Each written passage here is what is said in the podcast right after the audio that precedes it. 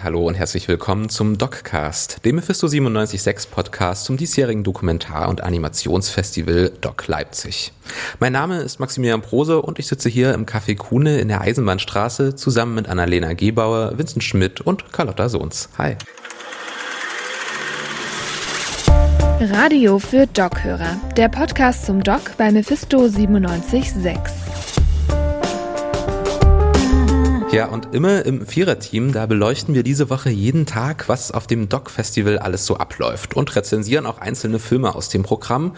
Heute, da wollen wir aber erstmal einen kleinen Überblick geben, was euch alles so beim Festival erwartet. Ja, äh, Vincent, das Doc-Festival ist in Deutschland, ist Deutschlands ältestes Dokumentarfestival. Dieses Jahr findet es zum 63. Mal statt und die diesjährige Ausgabe, die unterscheidet sich allerdings doch schon ganz schön von den vorherigen Doc-Festivals. Was ist denn dieses Jahr anders? Ja, wegen Corona möchte man das Ganze ein bisschen entzerren und hat deswegen das Ganze als Hybrid-Festival ausgerichtet. Das bedeutet, dass die Filme einerseits im Kino laufen, hier in Leipzig, also allgemein ist das äh, zum Beispiel die Osthalle im Bahnhof, das CineStar, das Passagekino, die Schaubühne Lindenfels, die Schauburg, die Cinemathek Leipzig und das Grassi-Museum. Und dabei wird natürlich auch auf den Abstand und die Hygieneregeln geachtet. Andererseits wird immer nach der Premiere am Tag danach der Film online auf eine Plattform gestellt, wo man den dann noch 14 Tage gucken kann. Alles klar. Und wie diese Hybridversion des Docs so genau abläuft und welche Herausforderungen dabei auch auf die Festivalplaner und Planerinnen zukommen und welche sie bewältigen müssen, darüber haben wir mit der Pressesprecherin des Doc-Festivals geredet. Das Interview, das hören wir dann später im Podcast. Jetzt soll es aber erstmal um das Festivalprogramm des 63. Doc-Festivals gehen. Ja, was erwartet uns denn da, Annalena? In diesem Jahr umfasst das Festivalprogramm 141 Dokumentarfilme aus 45 Ländern. Davon sind 43 weltweite Premieren, sieben Filme laufen das erste Mal in Europa auf dem Doc und auch 36 Deutschland-Premieren sind geplant. Das klingt jetzt vielleicht erstmal viel, aber trotzdem musste das Doc Festival aufgrund der Corona-Pandemie sein Programm deutlich einkürzen. Rund um die Hälfte wurde es reduziert. Okay, also gibt es deutliche Einschnitte durch die Pandemie. Spielt die Pandemie denn jetzt auch auf den Leinwänden bzw. Laptop-Bildschirmen eine Rolle, Annalena? Ja, na klar. Der Anspruch des Doc ist es ja abzubilden, was uns gerade bewegt, was gerade aktuell in, auf der Welt vorgeht. Und da darf das Thema Corona-Pandemie natürlich in diesem Jahr nicht ausgeklammert werden. Ein Film, der sich mit Corona beschäftigt und tatsächlich auch erst im Lockdown entstanden ist, ist zum Beispiel Bless You. Worum geht's da? Darin geht es um den Arbeitsalltag bei einer Telefonhotline, in der sich einsame St. Petersburger und St. Petersburgerinnen ähm, Hilfe holen können. Das klingt spannend. Ähm, du guckst gerade so, dass du was sagen willst, Vincent. Ja, es gibt noch einen anderen ziemlich interessanten Film, nämlich den Film E14 der wurde auch im Lockdown gedreht. Ähm, und zwar dreht da ein Filmemacher aus seiner Wohnung in einem Londoner Nobelviertel heraus äh, und filmt die Leute, die Land, äh, die, die Gegend um sich herum, die Häuser. Ähm, den Film werden wir am Mittwoch nochmal genauer besprechen hier im Podcast. Alles klar, also ist auch Corona inhaltlich bei dem Dokumentarfilmfestival sehr präsent, aber daraus hinaus, darüber hinaus, da spielen sicher auch noch andere Themenschwerpunkte beim diesjährigen Doc neben der Pandemie eine Rolle. Welche sind denn das, Vincent? Ja, zum Beispiel passend zur Wahl geht es hier ganz, ganz viel um die USA und die Gesellschaft dort oder um die Energiewende und die, den Strukturwandel, aber natürlich auch ähm, allgemeiner, wie zum Beispiel zwischenmenschliche Beziehungen, Familiengeschichten, ähm, oder Geschlecht Geschlechterverhältnisse. Und ein großer Teil sind natürlich auch immer wieder die Filme, die ähm, einen Bezug zu Leipzig haben. Also entweder äh, sind die von Leuten aus Leipzig oder eben über Leipzig. Und da hätten wir zum Beispiel Hotel Astoria oder Verwundene Fäden, bei denen das der Fall ist. Kannst du mir noch ein bisschen erzählen, was bei Hotel Astoria passiert? Weißt du das schon? Ähm, dort geht es um das bekannte Hotel Astoria in Leipzig und was äh, in der Geschichte dort so alles passiert ist. Mhm, ja, spannend, dass ja diese Ruine da, oder nicht mehr Ruine, es wird ja mittlerweile wieder aufgebaut am Hauptbahnhof. Ähm, jetzt muss man aber sagen, das Festival, das zeigt nicht nur Filme, sondern das vergibt auch Preise dafür. Und Carlotta, du hast dir dazu ein bisschen was aufgeschrieben, du hast dich damit beschäftigt. Was gibt's denn da für Preise? Ja, also insgesamt gibt es 22 Preise. Die besonders wichtigen sind zum einen die goldene und die silberne Taube. Die goldene Taube ist sogar mit einem Preisgeld von 10.000 Euro dotiert. Die Verleihung ist auch als Live-Veranstaltung besuchbar und online am 1.11. um 19 Uhr. Ja, neben den Hauptpreisen, welche Auszeichnung verleiht das Doc denn dieses Jahr noch? Äh, es gibt noch ganz viele internationale Filme, ähm, für die Preise verliehen werden. Zum einen zu dem besten Kurzfilm, aber auch für die beste längere Dokumentation. Ähm, außerhalb der Wertung sind bei diesen Filmen aber die Kamera lucida. Äh, darunter fallen vor allem die unkonventionellen Filme, zum Beispiel To the Moon. Ähm, der befasst sich mit der Faszination des Mondes. Und ja, und beim Doc Festival, da gibt es ja auch noch ganz spezielle Sonderreihen. Ich denke da zum Beispiel an den eigenständigen Wettbewerb für Animationsfilme. Und Annalena, du schaust gerade so, als ob du dazu noch was sagen willst. Welche Sonderreihen laufen denn sonst noch im Doc-Programm? Also auf jeden Fall sollte man sich das Doc Neuland mal genauer anschauen. Das ist die Reihe vom Doc, die sich mit Virtual Reality und neuen Formaten und Erzählweisen, auch digitalen Formaten und Erzählweisen befasst. Ähm, dieses Jahr steht die unter dem Motto Resonating Spaces und es gibt neun Ausstellungen, zum Beispiel ähm, im MDBK, aber auch im Grassi-Museum, in der Schaubühne Lindenfels und der Cinematik. Ähm, die Künstlerinnen, die dort ausstellen, beschäftigen sich vor allem mit digitalem Leben und äh, neuer Technik. Also könnte man sagen, es geht da so ein bisschen, ja, worum kannst du noch ein bisschen erzählen, worum es da geht genauer? Die Frage, unter der das Ganze steht, ist, entsteht Verbindlichkeit, Verantwortlichkeit und auch Teilhabe durch das Mitreden in den sozialen Medien. Und Stichwort soziale Medien, auch Mephisto berichtet darüber. Ähm, auf unserem Instagram-Kanal und den anderen Social-Media-Plattformen testen unsere RedakteurInnen für euch aus, was es so mit dieser virtuellen Filmkunst auf sich hat. Also eine besondere Ausstellungsform beim Doc Neuland, soweit ich weiß, ist die auch kostenlos. Ist das denn das Einzige, was es hier an Sonderreihen auf dem Doc gibt? Nee, tatsächlich gibt es da noch ganz viele andere Projekte. Das jüngste davon ist das Doc Industry. Das gibt es seit 2004 und das umfasst vor allem Veranstaltungen, Foren und Events, die sich an ein spezielles Fachpublikum richten. Aber auch für die Kleinen ist vorgesorgt. Es gibt nämlich eine bestimmte Auswahl an Filmen beim Kids Doc. Ähm, ja, genau. Da können dann Kinder in den Altersgruppen von 5 bis 14 plus Jahren sich Filme anschauen. Und besonders interessant vielleicht, weil besonders ungewöhnlich ist auch die Reihe Doc im Knast. Sind das dann Filme im Gefängnis, die im Gefängnis gezeigt werden oder wie muss ich mir das vorstellen? Tatsächlich ganz genau so. Also die Jugendstrafvollzugsanstalt Regis Breitling ist sozusagen Ort für diese Filmvorstellungen und da können sich sowohl die Häftlinge als auch das lokale Publikum Filme anschauen. Die Filmauswahl, also das, was da gezeigt wird, das wurde vorher auch von den Inhaftierten im Rahmen der Kunsttherapie festgelegt und äh, die Inhaftierten vergeben tatsächlich im Anschluss auch einen Preis. Okay, also wenn man mal Lust hat, sich mit Inhaftierten zusammen ähm, Filme anzuschauen, die sie auch selber ausgewählt haben, dann sollte man auf jeden Fall dahin gehen. Für mich klingt das nach einer unglaublich spannenden Erfahrung. Ja, vielleicht die Frage, gibt es denn dieses Jahr auch irgendwelche themenspezifischen Sonderheiten, solche Angelegenheiten, die sonst in den letzten Jahren vielleicht noch nicht so angesprochen wurden? Carlotta, du hast ja was rausgeschrieben dazu, ne? Ja, in diesem Jahr gibt es unter anderem Genius Loki, Bahnhof, Film und Vorwärtskommen. Das sind acht Filme, die in der Osthalle des Leipziger Hauptbahnhofs gezeigt werden. Da geht es um das Verkehrsmittel Eisenbahn. Es gibt aber auch Animation Perspectives. Das ist eine Reihe, die sich mit der Animationskunst von Patrick Buhr und Aaron Jablonski auseinandersetzt. Das beinhaltet eine Führung durch das digitale Atelier der beiden Künstler und die Möglichkeit, mit ihnen in den Dialog zu treten. Also kann man ganz zusammenfassend sagen, es gibt verschiedenste Sonderreihen und Formate, in denen ein ganzer Haufen an spannenden Dokumentar- und Animationsfilmen zu sehen sind. Ja, könnt ihr euch denn bei so einer großen Auswahl überhaupt darauf festlegen, welchen, auf welchen Film ihr euch am meisten freut? Vielleicht Vincent, du zuerst? Es ist natürlich immer schwierig, aber ein Film, auf den ich mich äh, ziemlich freue, ist Wir wollten alle Fiesen killen. Das ist ein guter Name. Ja, Worum geht's denn da? Ja, ich finde den super. Ähm, es geht um ein äh, Ehepaar, die eigentlich im Jahr 2003 einen Science-Fiction-Film drehen wollten. Also sie wollten das Buch Wir werden alle Fiesen killen äh, von äh, Boris Vian verfilmen. Ähm, aber sie bekamen keine Filmförderung, weil in Deutschland Science-Fiction nicht gefördert wird. Ähm, also haben sie versucht, den irgendwie anders zu finanzieren und haben so sich einen Berg gekauft. Ähm, in diesem Berg ist ein Bunker und irgendwie hatten sie den Plan, damit ähm, Geld zu verdienen. Und ich frage mich, wie dieser Plan funktioniert haben sollte. Und äh, offensichtlich ist dieser Film ja nicht entstanden. Also was ist mit dem Berg passiert, was ist mit dem Film passiert. Ich bin wirklich gespannt. Klingt auf jeden Fall nach einem Plan, der auch mal schiefgehen kann, wenn man sich einfach mal so einen Berg und einen Bunker dazu kauft, um da einen Film zu drehen. Wann kann man sich das Ganze denn anschauen? Der läuft unter anderem am Freitag um 20.30 Uhr im Cinestar.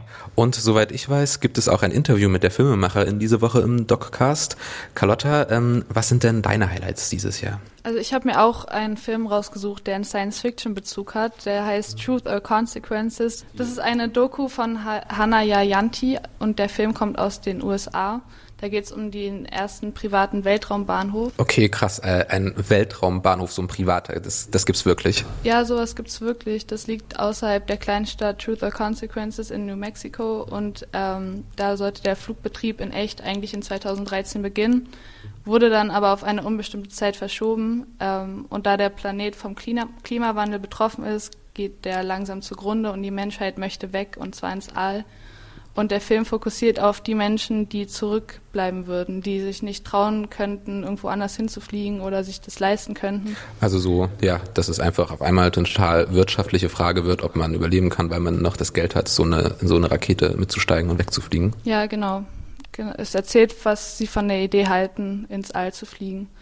Und da und die Regisseurin benutzt Virtual Reality Techniken und 3D-Simulationen Sie filmt die einsame Stadt und beschäftigt sich aber auch mit philosophischen Fragen, was dann vom Leben eben übrig bleibt.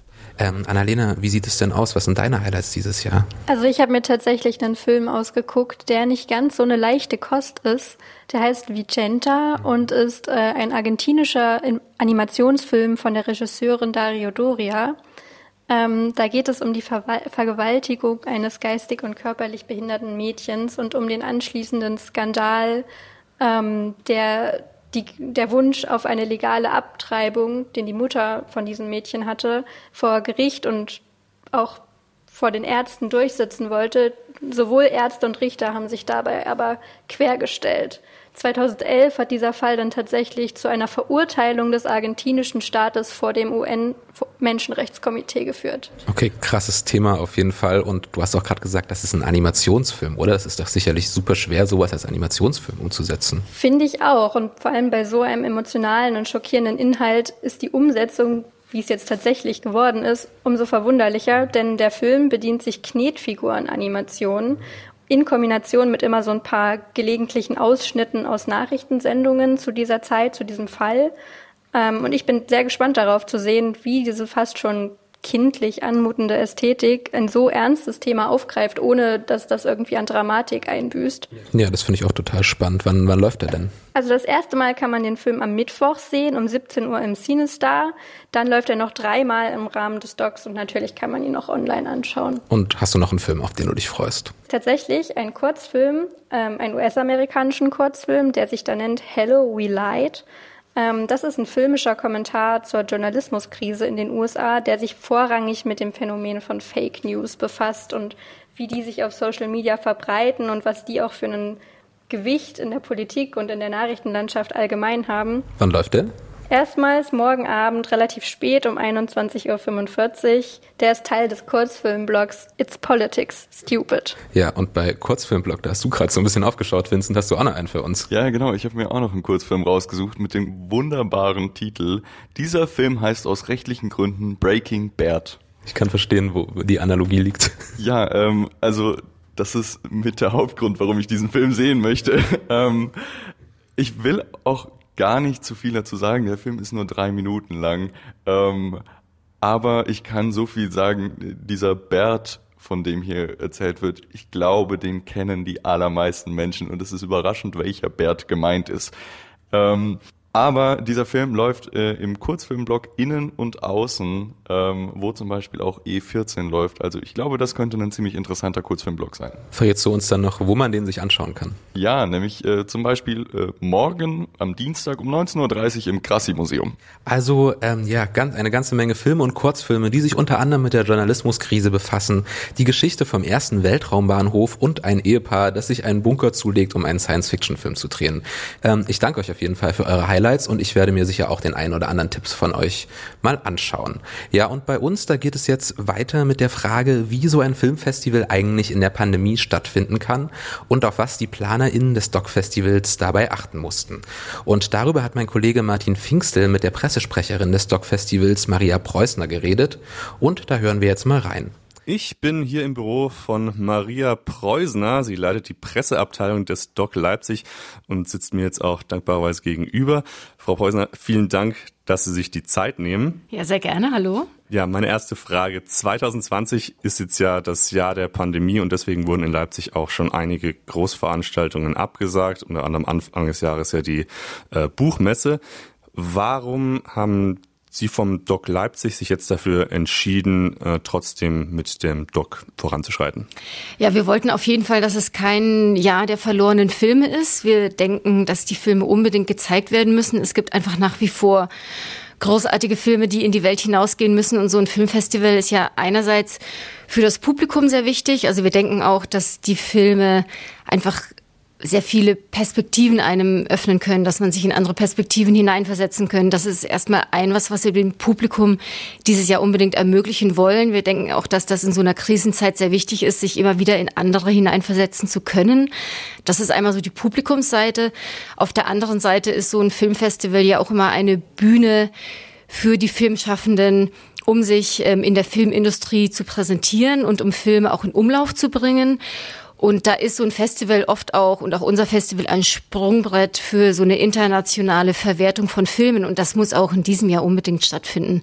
Und deswegen haben wir gesagt, wir wollen in jedem Fall das Festival halten und mussten dann aber natürlich unser Konzept einfach anpassen. Ja, genau. Und dieses Konzept läuft jetzt unter dem Namen Hybrid-Festival, wenn ich das richtig verstanden habe. Was genau bedeutet es und was verändert sich jetzt dadurch vielleicht für die Zuschauerinnen und Zuschauer? Ja, genau. Ähm, Hybrid-Festival meint einfach, dass wir in den Kinos vor Ort, in den Leipziger Spielstätten stattfinden, also physisch stattfinden für das Leipziger Publikum, aber wir gleichzeitig auch online ausspielen. Das heißt einmal, dass wir alle Filme, fast alle Filme des Festivals auch online zeigen und das auch ähm, ab der jeweiligen Premiere des Films für 14 Tage. Also da ist dann sozusagen der Festivalzeitraum sogar noch online ausgeweitet, damit man da auch im Nachgang nochmal schauen kann, welcher Film interessiert mich. Und das passiert dann auch deutschlandweit für die Fachakkreditierten, also für das Fachpublikum dann auch weltweit. Die haben weltweit Zugriff. Und unser Motto ist in diesem Jahr im Grunde schau Doc, wo du willst. Also das Publikum kann sich einfach überlegen, wie fühle ich mich wohl in diesem Jahr Filme zu schauen, möchte ich ins Kino gehen. Also wir halten unbedingt an den Kinos fest. Für uns ist das Kino schon ähm, Spielort Nummer eins wird es immer sein. Aber aufgrund dieser Unsicherheit haben wir in diesem Jahr einfach gesagt, gut, wir wollen das Filmprogramm einfach online ausspielen und müssen es auch für die Fachgäste online ausspielen, weil die werden nicht vor Ort sein. Also das Fachpublikum sichtet von zu Hause. Es fliegen keine Menschen aus anderen Ländern, Regionen nach Leipzig für diese Woche. Das ist ja sonst immer der Fall. Da treffen sich um die 2000 Fachakkreditierte auch in Leipzig. Das ist in diesem Jahr nicht so. Das passiert dann online. Da gibt's ja auch das äh, Doc Neuland äh, mittlerweile, äh, was ja an verschiedenen Orten in Leipzig auch stattfindet mit so Installationen. Äh, wie sieht es denn da aus? Wird es da zu viel Antragen eventuell geben oder? Ähm, es kann natürlich zu Wartezeiten kommen. Also die XR-Ausstellung Doc Neuland findet rein in Leipzig statt. Das ist nichts, was wir online anbieten. Ähm, es kann, also das Publikum muss sich darauf einstellen, dass es zu gewissen Wartezeiten kommt, weil wir nur eine gewisse Anzahl an Leuten natürlich in diese Ausstellungen lassen können dann muss man vielleicht mit Wartezeit rechnen. Was wir aber auch anbieten, wenn sich äh, Leute unbedingt die Ausstellung anschauen wollen und möglichst wenig Wartezeit haben wollen, haben wir für die 10 Uhr Schienen Slots ähm, vorreserviert und man kann sich für diese Slots vorab anmelden. Das geht online auch über unsere Website. Das heißt, dann kann man sicher auch wissen, aha, ich habe einen Platz und muss nicht warten. Ja, vieles ist anders dieses Jahr. Das gilt dann bestimmt auch für die Vorbereitungen.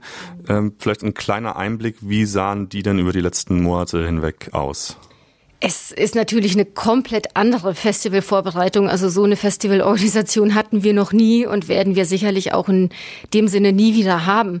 Wir mussten uns ja erstmal überlegen, wie kann das alles online stattfinden. Das ist keine Sache, die man schnell mal organisiert. Wir haben uns dann ähm, auch sehr stark mit anderen Festivals ausgetauscht, auch gerade die, die im Frühjahr stattfanden, die auch dann komplett online stattfanden während dieses Lockdowns und haben dort gefragt, wie macht ihr das denn gerade, wie sind eure Erfahrungen und haben uns da natürlich auch sehr viel vernetzt. Es war so eine ganz positive Seite, dass sich die Festivals international darüber eigentlich nochmal sehr stark vernetzt haben und es vielleicht noch mal mehr zu einem Austausch gekommen ist und weniger zu einer Konkurrenzsituation. Aber was so ganz wesentlich für uns war, ist, dass wir eigentlich recht früh schon gesagt haben, dass wir in diesem Jahr keine Gäste einladen werden. Das war für uns im Grunde so ein konsequenter Schritt, um Planbarkeit ähm, zu gewährleisten, weil wer konnte im April schon sagen, wie die Situation Ende Oktober aussieht. Ähm, und von daher haben wir uns gesagt, das ist im Grunde das Beste für uns, das ist aber auch im Grunde das Beste für die Filmschaffenden, wenn sie wissen, auf was sie sich im Oktober einstellen. Und ich denke, die Situation im Moment zeigt auch, okay, es war für uns, denke ich, der richtige Schritt, weil jetzt hätte niemand international reisen können oder es auch nur schwer vorhersehen können. Ähm, ansonsten ist es natürlich ähm, ein, ein Schub an Digitalisierung auf eine Art nochmal. Das findet ja nicht nur im Kulturbereich statt, das findet im Bildungsbereich und überall statt. Ähm, und da denke ich, lernen wir enorm viel dazu, haben enorm viel dazu gelernt und werden das sicherlich über die Festivalwoche hinweg noch tun. Also wir sind alle jetzt Zoom-Profis und werden das sicherlich auf die eine oder andere Art ähm, auch noch weiter nutzen. Muss nicht heißen, dass wir das im Festival jetzt komplett wir, wir werden immer ein physisches Festival sein, unbedingt, das müssen wir sein. Aber es können Veränderungen durchaus angestoßen werden. Das müssen wir aber dann nach dem Festival mal auswerten. Also dieser Austausch mit anderen Filmfestivals und so der Umgang mit der Digitalisierung sozusagen sind also Dinge, die man jetzt aus den Vorbereitungen dieses Jahr vielleicht mitgenommen hat, die man auch in Zukunft noch beibehalten könnte. Gibt es da noch äh, irgendwas anderes, was Sie jetzt aus diesen Vorbereitungen quasi mitgenommen haben, was man in Zukunft beim Festival noch öfter sehen wird? Also das ist jetzt vielleicht nichts, was man direkt sehen wird, aber natürlich ähm, ist so diese ganze Debatte rund um Corona ähm, wirkt auch ein bisschen wie ein Beschleuniger für andere gesellschaftliche relevante Fragen. Also einfach Thema Klimaschutz. Ja, man muss sich schon in Zukunft, glaube ich, überlegen, auf welche Festivals reist man tatsächlich, wo will man physisch vor Ort sein und was kann man eventuell in Zukunft auch mal online regeln. Das sind aber alles Dinge, die sind im Fluss. Also da hat im Moment niemand eine Antwort, aber wir denken schon, dass diese Zeit massive Veränderungen einleiten wird von denen wir auch noch nicht genau wissen, wie sie aussehen werden. Ich kann aber eins tatsächlich noch sagen, also das finde ich persönlich. Wir haben uns ja sehr viele Gedanken auch gemacht, ähm, wie wir Filme in diesem Jahr kontextualisieren können, also wie Filme begleitet werden, wenn denn die Filmschaffenden nicht vor Ort sind. Also so ein Festival lebt ja sehr, sehr stark von den Debatten und von der Auseinandersetzung. Und eine Sache, die wir initiiert haben, die wirklich wunderschön ist, sind äh, kleine filmische Grüße, die wir von Filmschaffenden angefordert haben. Das heißt, sie konnten einen kurzen Filmclip von bis zu drei Minuten uns übermitteln und waren in der Gestaltung vollkommen frei und konnten ihren Film nochmal persönlich präsentieren, anteasern. Manche haben aber auch nochmal einen ganz eigenen kleinen Kurzfilm gemacht. Und diese kurzen Filme, wir nennen die Directors Shortcuts, die sind auch über unsere Website einzusehen. Und das ist wunder, wunderschön. Und wir sind wirklich komplett überwältigt von diesem Zuspruch, den wir erfahren haben. Und ich hoffe, dass sowas bestehen bleibt. Auch fürs Publikum ist das ganz toll. Da hat man dann also einen persönlichen Ersatz gefunden für diese Nachgespräche mit den Regisseuren und Filmschaffenden nach genau. den Filmen. Obwohl wir auch Live-Filmgespräche haben werden. Zu zwölf Langfilmen werden wir das ähm, live auch so stattfinden lassen. Und es gibt ansonsten für die anderen Filme auch noch vorab aufgezeichnete Filmgespräche. Also die gibt es. Es gibt auch noch weitere Live-Formate, Talk-Formate, Gespräche. Da kann sich das Publikum auch noch zuschalten. Aber genau, wir haben versucht, so ein Rundum-Paket uns zu überlegen für dieses Jahr. Dann sieht das Programm also weiterhin auch bunt aus dieses Jahr wie immer. Vielleicht zum Abschluss als kleine Frage, ähm, auf welchen Film oder welchen Programmpunkt vom Doc freuen Sie sich denn persönlich am meisten? Ähm, ach ja, es gibt so unglaublich viele Filme. Also was ich einerseits ganz toll finde, ist, dass wir auch sehr viele humorvolle Filme in diesem Jahr im Programm haben. Das kann man auch ähm, über so eine Themenauswahl, die wir zusammengestellt haben, thematische Bündelungen filtern. Ähm, ich bin aber auch großer Fan von dem Film Girls Museum. Der wurde gemacht von einer US-amerikanischen Künstlerin, die heißt Shelley Silver. Und der Film wurde im MDPK gedreht, im Museum der Bildenden Künste. Und da blicken junge Mädchen auf Kunst, die meist von Männern gemacht wurde. Und im Grunde ist das so ein leichtes Hinterfragen von Machtstrukturen, die sich auch durch den Kunstbetrieb, durch den Kulturbetrieb insgesamt hindurchziehen. Und man schaut auf diese Kunstwerke einmal ganz anders. Also die Kinder haben natürlich einen ganz anderen Blick, aber auch einen sehr, sehr intelligenten, auch äh, natürlich emotionalen Blick und das ist wunderschön. Also trägt das Doc auch dieses Jahr wieder ordentlich zu gesellschaftlichen Debatten bei, wenn ich das so In höre. jedem Fall. Alles klar. Danke Maria Preusner vom Leipziger Dokumentar- und Animationsfilmfestival kurz Doc für dieses Gespräch. Ja, sehr gerne. Danke auch. Und wir, wir sind damit schon am Ende der ersten Folge von unserem Doccast. Ich hoffe, ihr wisst jetzt ein bisschen besser, wie das Doc dieses Jahr so abläuft. Und wenn ihr jetzt im Kino oder doch im Stream bequem von der Couch aus den ein oder anderen Film schauen wollt, dann holt euch mal schnell Tickets dafür. Alle Informationen dazu findet ihr auf der Internetseite www.doc-leipzig.de und auch im Internet, nämlich auf unserem Instagram-Kanal. Da berichtet ab morgen unsere Online-Redaktion vom Doc Neuland. Und auf unserer Website radiomephisto.de, da gibt es ausgewählte Beiträge über das 63. Doc Festival. Schaut da gerne rein und dann hört auch gerne rein, nämlich überall, wo es Podcasts gibt. Da findet ihr dann morgen die nächste Folge des Doccasts. In der treffen wir Kim Busch, sie ist die Programmleiterin des Docs und reden über Doc-Filme, nämlich über Girls Museum und den Film Children. Also schaltet gerne wieder rein, es lohnt sich und es bleibt mir noch zu sagen, macht's gut.